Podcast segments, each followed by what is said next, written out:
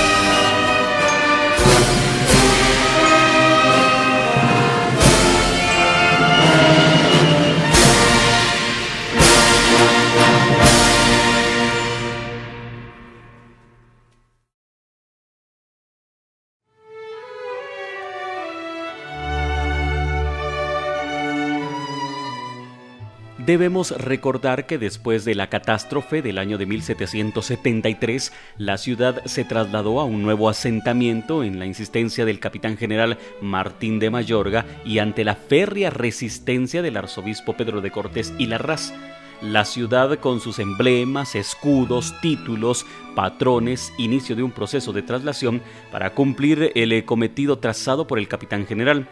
Se procuró que fueran las imágenes de mayor devoción las que fueran llevadas al Valle de la Virgen para que éstas fueran acompañadas por sus fieles, quedando la antigua capital del reino con muy pocos vecinos, siendo estos los que junto a Cortés y Larraz mantuvieron viva la portentosa ciudad de Santiago de los Caballeros de Guatemala. Entre los años de 1773 y 1798 a la otrora capital se le dio el nombre arruinada de Ciudad Antigua, o antigua ciudad o la villa de Antigua, siendo a finales del año de 1798 que se le otorga el nombre de la Antigua Guatemala, dejándole como cabecera departamental. Con esta nueva posición sociopolítica de la ciudad, también se reorganizó la conformación parroquial dentro de la ciudad, dejando la antigua Catedral de Santiago y en específico la Capilla del Sagrario, que fue la que menos daño sufrió de aquella gran construcción, y en este sitio se refundó la parroquia de San José y en el templo de San Sebastián que permaneció en pie,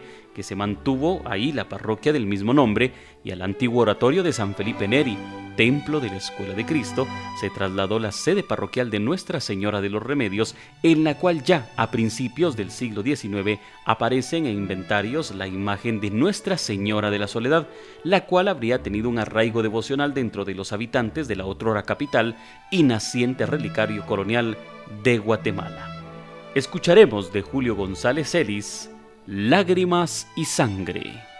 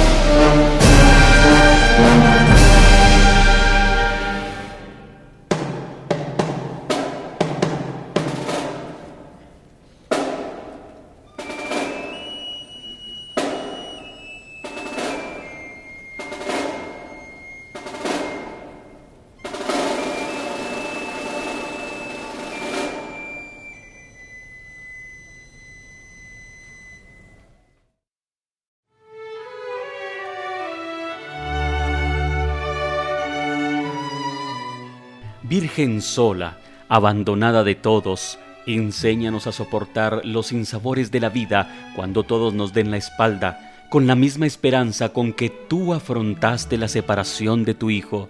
Madre de la soledad, enséñanos a sobrellevar las penas con la misma fe con que tú soportaste la muerte del Redentor. Soledad de María, a la que una vida completa no basta para acompañar tu dolor. Llévanos a contemplar el rostro de Dios en la ciudad y en la gloria a la que aspiramos. Virgen de soledad, trátanos por caridad como a tus hijos tuyos que somos y ampáranos en nuestro peregrinar por la vida terrenal hasta alcanzar los cielos que perdimos. María Santísima de la Soledad de la Escuela de Cristo es considerada la imagen bajo esta advocación más hermosa de América y fuera de condecoraciones, títulos nobiliarios o nombramientos honoríficos, se le han entregado simbólicamente la ciudad. Y es que con el total respeto que se le tiene a las otras tantas imágenes bajo la advocación de Virgen de Dolores o de Soledad, la soledad de la Escuela de Cristo es un símbolo propio de la piedad popular de Guatemala, fuente y reflejo de muchas madres de nuestra tierra. Ante ella han sido miles de lágrimas las que se han derramado, muchas súplicas elevadas al cielo. Tantos niños han sido puestos bajo su manto al cumplir apenas los 40 días de nacidos, cumpliendo con la antigua tradición de llevar al templo para ser presentados espiritualmente allí en el crucero sur del templo de la Escuela de Cristo, donde se le venera, donde piadosamente se acercan sus fieles devotos, y es que ella representa la más grande devoción mariana en nuestra ciudad, hasta donde llegan muchos corazones desde fuera del departamento y fuera de las mismas fronteras del país. Y es que más allá de las extensas filas de devotas de toda edad le acompañan en sus cortejos procesionales, Miles más son los devotos de velas y oraciones que solo le veneran en su templo y miles más los que le acompañan de corazón como devotos de siempre y no solo de procesión. Haremos otra pausa. De Manuel Estrada Velázquez escucharemos Echer Mater Tua.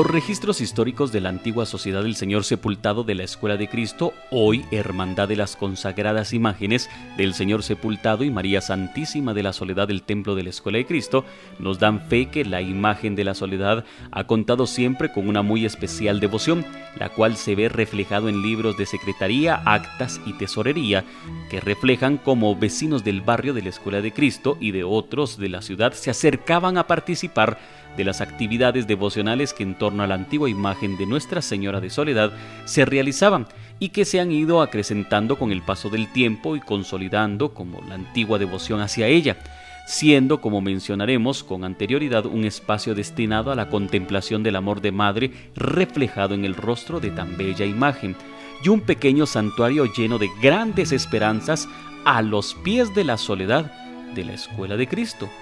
Suntuosos y solemne así ha sido el cortejo procesional tanto del Viernes Santo como el de Pésame o de Sábado de Gloria,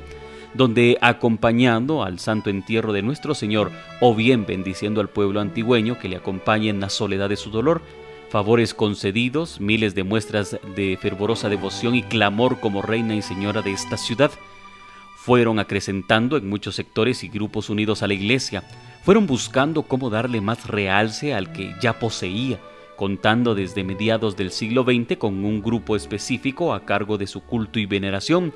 damas que han dedicado tiempo, corazón y vida de la mano de varones que en todo momento han estado al servicio primeramente de Dios y la Iglesia y luego en torno a la exaltación de la devoción a Nuestra Señora de Soledad, la cual se afianzó en el corazón y arraigó en el pueblo que vive del amor a ella de Rafael García Reynolds escucharemos Consagración del Sepultado.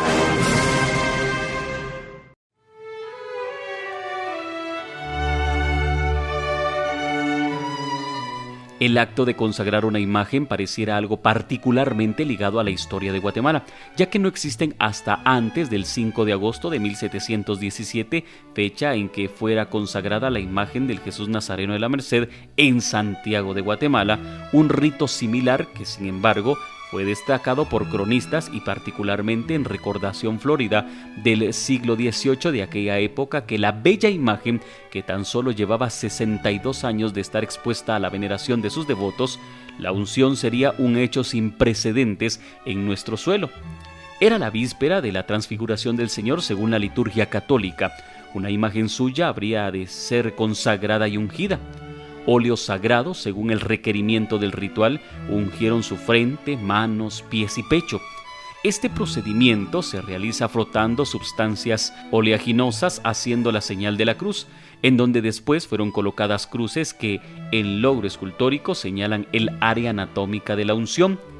Se dice que fue ungido con óleo de catecúmenos a semejanza del rito que Nuestra Señora de los Reyes de Sevilla motivó con igualdad y fidelidad aunque en aquella ciudad solo existe un registro de coronación. Con el antecedente de ese solemne ritual durante la historia se han llevado a cabo muchos ritos como este, siempre sobre las imágenes más veneradas y representativas del fervor de un pueblo fiel a su fe, a sus devociones y a sus manifestaciones de fe pública. Sin embargo, y en específico tanto en la otrora capital del reino como en la antigua Guatemala, no se había llevado a cabo un acto de consagración y unción a una imagen con nuestra madre en cualquiera de sus advocaciones.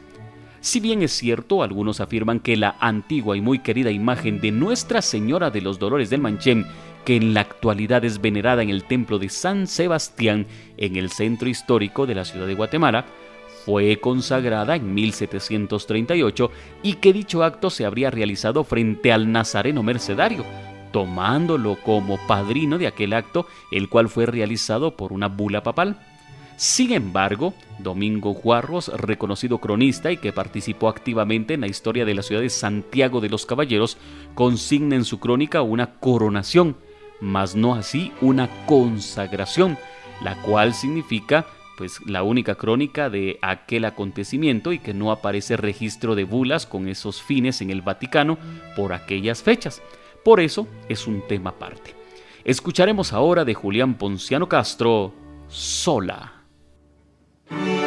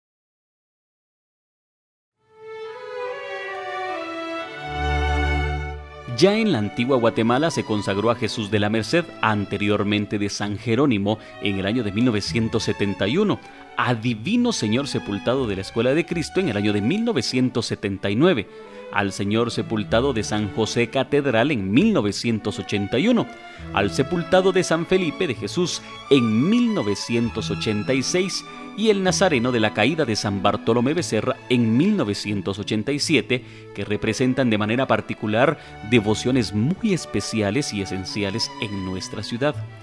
No fueron y no son pocos los favores concedidos por parte de nuestro Señor a quienes pidieron con profunda fe y convicción muchos pedidos frente a la imagen de Nuestra Señora de Soledad y aunque no era parte de los fines de la Hermandad de la Escuela de Cristo, existía sí la intención de iniciar los trámites para la promoción de la causa de consagración de María Santísima de la Soledad, ante la alta jerarquía de la Iglesia de nuestro país. Sin embargo, por diferentes razones y proyectos que se fueron dando durante las administraciones de la Hermandad durante los años 80, ya no es que no fuese primordial el proyecto de consagración de Nuestra Señora. Este fue madurando y sumando criterios los cuales, como pasa en la actualidad, cada año de aquellos escuchaban en filas de procesiones, en tertulias de amigos y devotos, la consagración de la Virgen de la Escuela de Cristo. Pero eso era solo un rumor en ese momento, porque los trámites no se habían ni tan siquiera iniciado en lo interno, pero era un anhelo de todo un pueblo. Una nueva junta directiva llegaría a la hermandad en el año de 1989 y así se dieron paso a nuevos proyectos y un ímpetu por devolver todo el señorío que el santo entierro de la antigua Guatemala, el cortejo fúnebre más antiguo de la ciudad,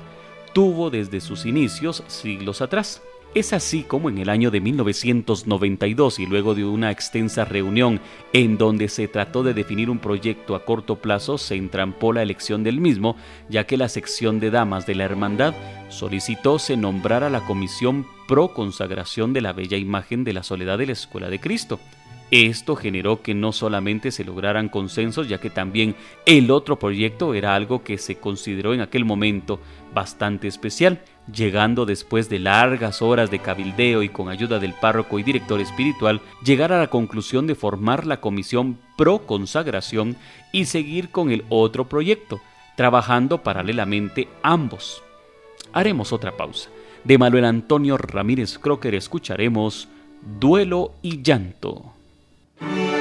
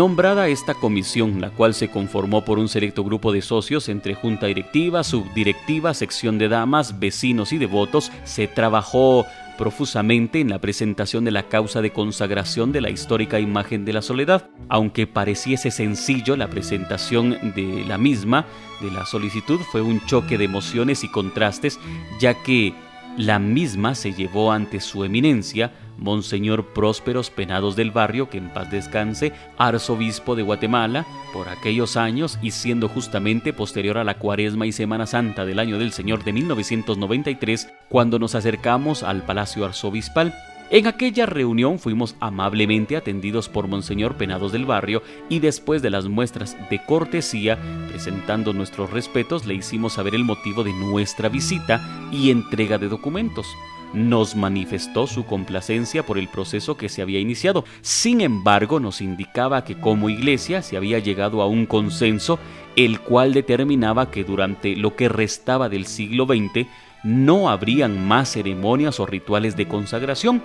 y que había sido la de Jesús Nazareno de los Milagros del santuario arquidiocesano del Señor San José, la última imagen que habría recibido la unción con los santos óleos, indicándonos que dicho rito era un acto puro del sincretismo y espiritualidad de nuestro país y que habían muchas hermandades solicitando el mismo para las imágenes bajo su custodia.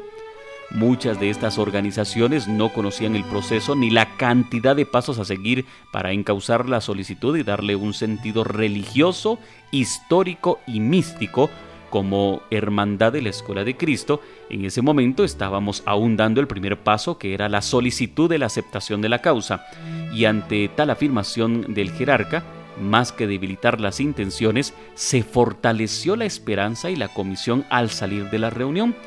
Se determinó informar a la general de lo que había acontecido, pero no detener las labores y sobre todo la documentación y el enriquecimiento de la causa para que de igual manera se fuese presentada, completando el proceso un poco más eh, con detalles. Escucharemos de Roberto Isaac Arango Lágrimas de Soledad.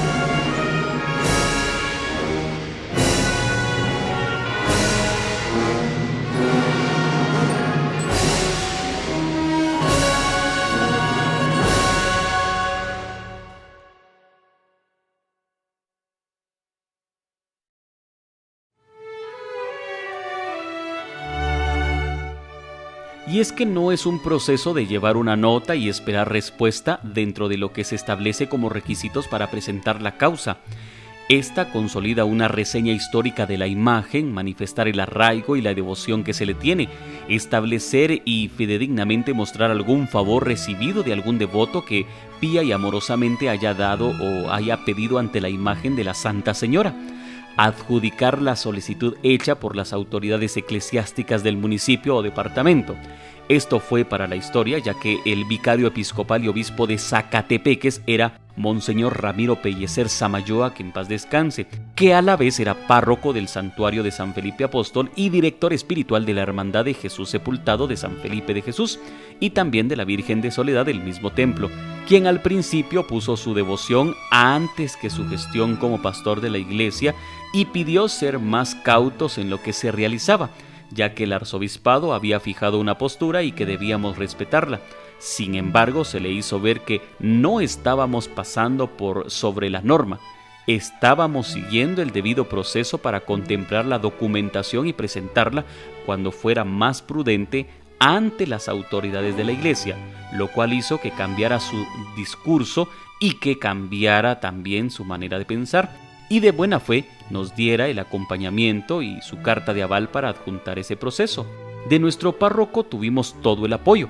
así como de los vecinos del barrio, de antiguos socios, también de la feligresía en general y de las otras hermandades de la ciudad que en todo momento manifestaron su júbilo por el proceso que se estaba dando, aunque el mismo no garantizaba que se llegara a ser una feliz realización del anhelado momento lo cual siempre fue un motivo para trabajar de mejor manera para que la causa y documentación estuvieran con las cualidades necesarias para ser aceptadas y puestas a un análisis, que era algo que debía suceder. No solo entregar documentos y avales, sino también someterlos a un escrutinio por parte de una comisión nombrada por parte de la Iglesia todo esto era un trabajo fuerte y delicado, pero que se realizaba sobre un castillo de arena en aquellos momentos, ante lo que Monseñor Penados nos había comunicado en el primer acercamiento. Haremos una pausa en nuestro tema. De José Vicente Rojo Chacón escucharemos Dolorosas Lágrimas.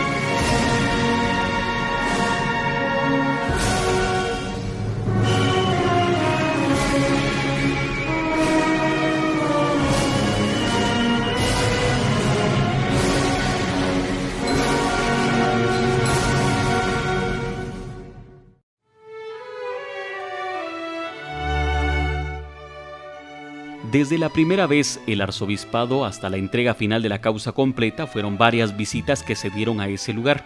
Entrevistas con el secretario del arzobispado, con obispos auxiliares, con el mismo arzobispo, tratando en todo momento de manifestarles de manera respetuosa que no era un simple afán de nuestra hermandad, sino el clamor de un pueblo que hacía la iglesia para que fuera considerada la solicitud que se presentaba y que a criterio de la misma iglesia cumplía a cabalidad con todo lo que se establecía como parte del proceso. Dentro de la hermandad contábamos con un pariente cercano de Monseñor Penados del Barrio y a pesar de que tratamos por ese lado de sensibilizarlo, parecía que los esfuerzos y la buena voluntad deberían esperar el nuevo siglo y un nuevo milenio para haber concretado aquel tan especial y añorado momento.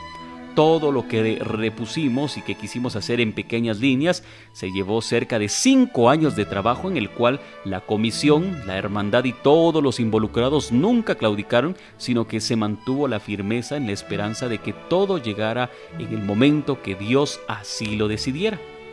situaciones que por delicadeza deben mantenerse dentro del sigilo y que se dieron durante el inicio de la cuaresma de 1998 para total sorpresa de nuestra hermandad, lo cual fue una inyección de adrenalina para la institución y en especial la Comisión de Consagración, la cual se presentó nuevamente ante el arzobispado y solicitando de manera formal la comisión el estudio de la causa por parte de la Iglesia. Fue una visita corta, cordial y concreta que no parecía que fuese a dar resultado por eh, el eh, corto plazo que se tenía, pero aferrados a la fe, Supimos ser respetuosos y decidimos esperar una respuesta oficial por parte de las autoridades de la Iglesia, que hasta el momento no teníamos, ya que todo había quedado siempre en reuniones y esperábamos un oficio de carácter formal y oficial que fijara la postura del arzobispado y que nos sirviera para mostrar a todos lo que se estaba haciendo, pero que estaban detrás también de la Comisión de la Hermandad para apoyar en todo momento. Haremos otra pausa. Escucharemos de Yauchino Rossini Stabat Mater.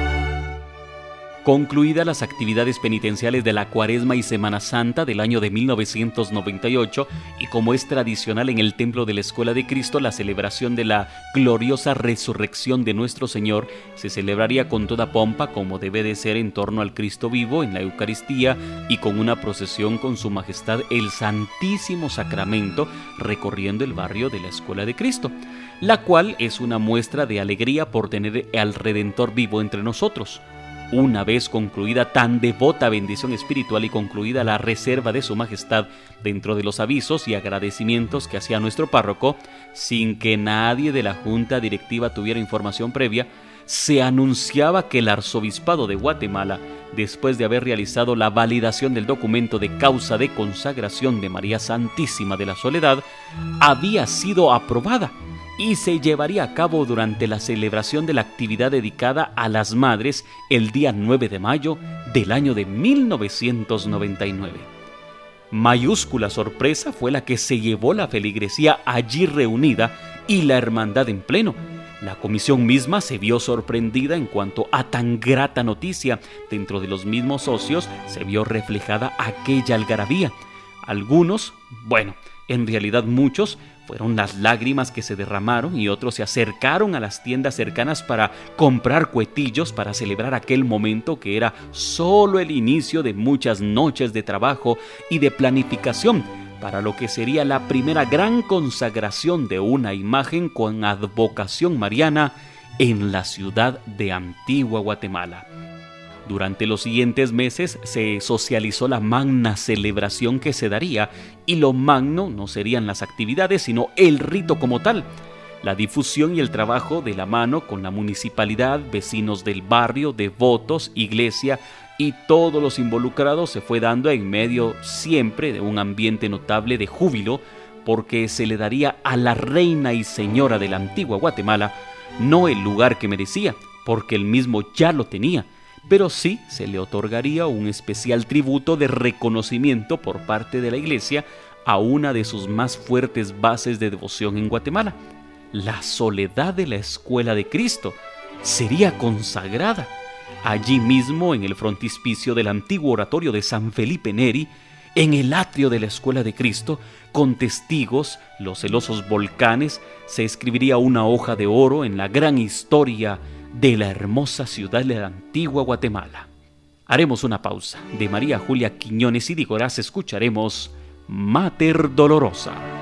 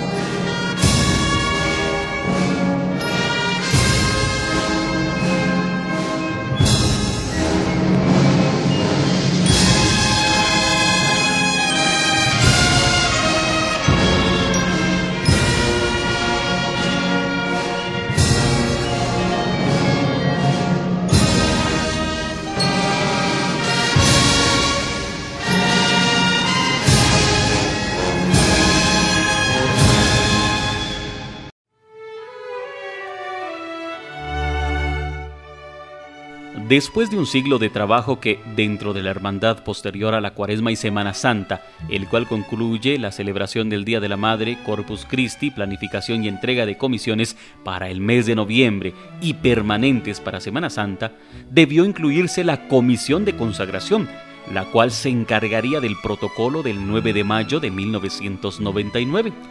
Los días previos, desde el día 7 de mayo de aquel año, se vivieron de manera pletórica, aunque la novena preparatoria fue sublime, la ciudad misma se había vestido de gala para vivir aquella celebración. Llegado el día, la ciudad vibraba y se respiraba fervor por todas las calles que conducían hacia el antiguo barrio del Tortuguero.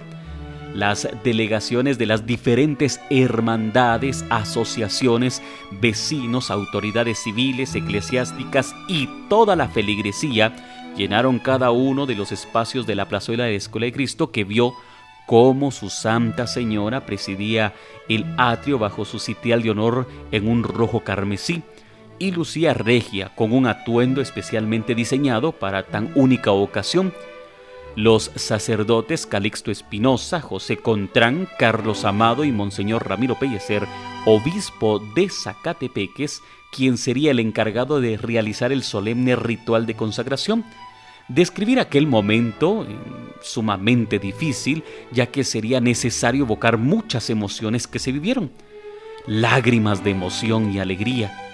teñir de campanas el en toda la ciudad, pirotecnia y un pueblo de rodillas ante su señora marcaban aquel momento del mediodía en donde era ungida con los santos óleos la más querida y venerada imagen de nuestra madre en la antigua Guatemala, la más bella de América, había sido consagrada. El júbilo se hizo sentir y al viento se elevaron oraciones. Ella, la poseedora de ese dulce consuelo en su rostro, de esa muestra de aflicción y de dolor en sus manos cerca del pecho y de toda la esperanza de siempre, contar con su protección e intersección, María Santísima de la Soledad, imagen insigne de notables facciones y de profundo amor de su pueblo, con ella que ella corresponde con todo lo que transmite, que parece que fuera dolor en su soledad, consuelo en su amor y alegría por ser nuestra madre. Ella, la soledad de la antigua, está y estará siempre consagrada por el corazón de su pueblo y por el fiel y devoto amor de toda Guatemala. De Mariano de Jesús Silva López escucharemos Amarga Dulzura.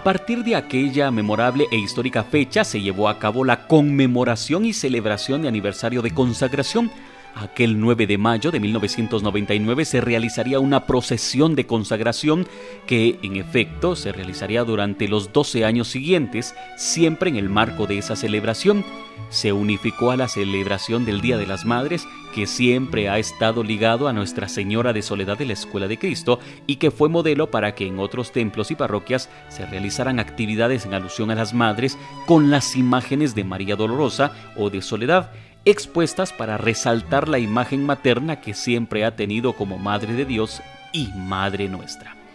Agradecemos su sintonía en esta fecha especial y que sea María Santísima de la Soledad quien interceda ante Dios nuestro Señor para que sus necesidades y oraciones tengan eco en su misericordia. Que el amanecer sea ella quien acompañe a nuestras queridas madres en su día, les bendiga y proteja y a esos ángeles maternos que ya no están con nosotros, les siga dando el consuelo en el cielo, donde gozan de la presencia de Dios. Por su atención, muchas gracias.